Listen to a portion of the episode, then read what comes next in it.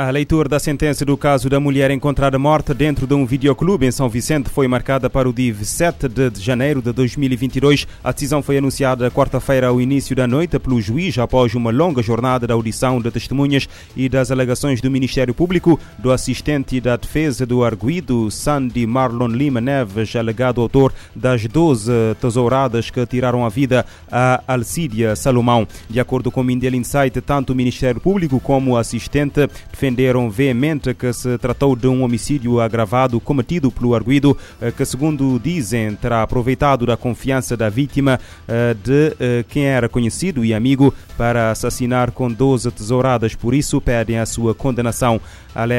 Alegam ainda que o arguido deve ser condenado por roubo qualificado, junto com mais dois comparsas por receptação dos produtos levados do videoclube da vítima. A defesa de Sandy Marlon, nas suas alegações, destacou, por sua vez, o facto de este ser um processo complexo que envolveu 20 testemunhas. Admite que o arguído cometeu alguns factos, mas pediu provas eh, de que este terá aproveitado da amizade com a vítima para agredir uh, com uma tesoura que, enfatiza, nunca foi encontrada. O corpo de Alcídia uh, Salomão foi encontrado no dia 31 de dezembro de 2020 dentro de um videoclube na rua de Murguino, em São Vicente. O caso começou a ser julgado no passado do dia 17 de novembro. A sentença está marcada para 7 de janeiro.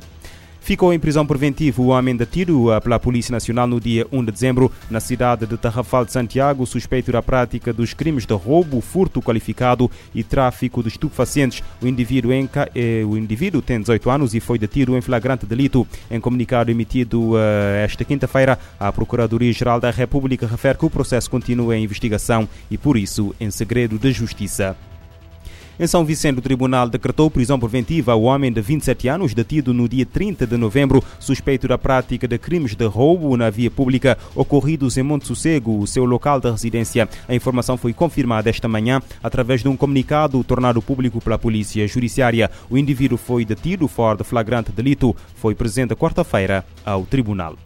O movimento civil, eh, o movimento civil das comunidades responsáveis denuncia que uma grande quantidade de cães e gatos faleceram por envenenamento e foram colocados em espaços públicos na cidade da Praia por cidadãos desconhecidos e já apresentou uma queixa à Polícia Judiciária. Em comunicado de imprensa, o movimento conta que no dia 30 de novembro recebeu várias denúncias da parte da população, cuidadores individuais e comunitários de animais de que uma grande quantidade quantidade de veneno está a ser colocada nos espaços públicos por cidadãos desconhecidos. A organização diz desconhecer o tipo de veneno que está a ser colocado nas vias públicas, apontando que será necessária análise em laboratório. O movimento civil das comunidades responsáveis avança que questionou a Câmara Municipal da Praia sobre o sucedido, mas esta respondeu que não tem responsabilidades, exemplificando que não está nos seus planos e nem seria uma metodologia aceita por parte da edilidade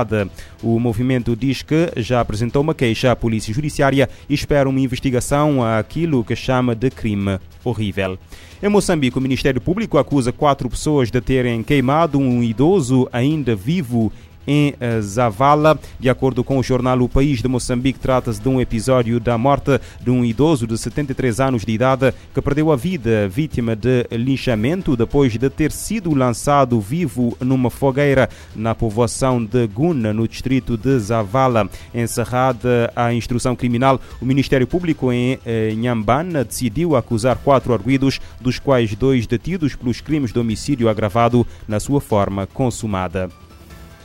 Desde que as autoridades sanitárias e uh, cientistas sul-africanos anunciaram a descoberta da nova variante Omicron, a comunidade internacional e alguns países africanos como Angola, Ruanda, Seychelles, Maurícias e Egito responderam com proibições de viagens aos países da África Austral. Muitos países europeus já adotaram também idêntica medida. Há receios de que as proibições de viagens impostas à África do Sul por alguns membros da comunidade internacional na sequência da detecção da variante uh, possam ter um impacto devastador no setor do turismo. Em entrevista à RFI, o analista político angolano José Gama realça que as restrições afetam fortemente a economia da região. Temos muitos países aqui, sobretudo a África do Sul, que vive e depende do turismo e essas medidas de aplicação de, de, restrições quanto aos voos acabou por afetar fortemente a economia sul-africana e também daqui dos países da região. Por exemplo, temos Moçambique, que depende também de certa parte da África do Sul, cerca de 2,6% das exportações da África do Sul vão para Moçambique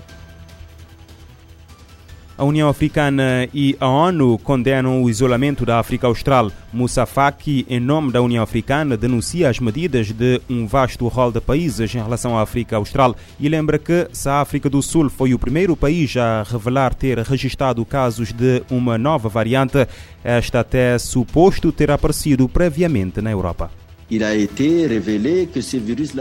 Foi revelado que este vírus existia num ou em dois países europeus antes das revelações feitas pela África do Sul. Ou seja, isto não se justifica.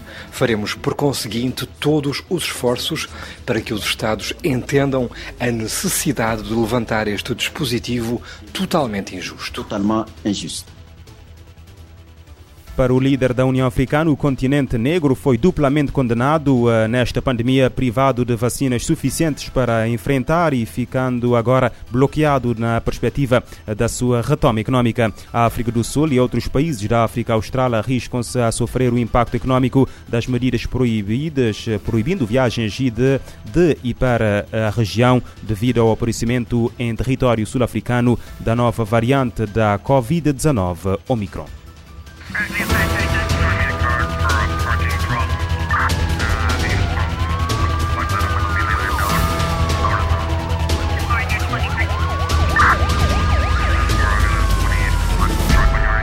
Este programa está disponível em formato podcast no Spotify e em radiomorabeza.cv.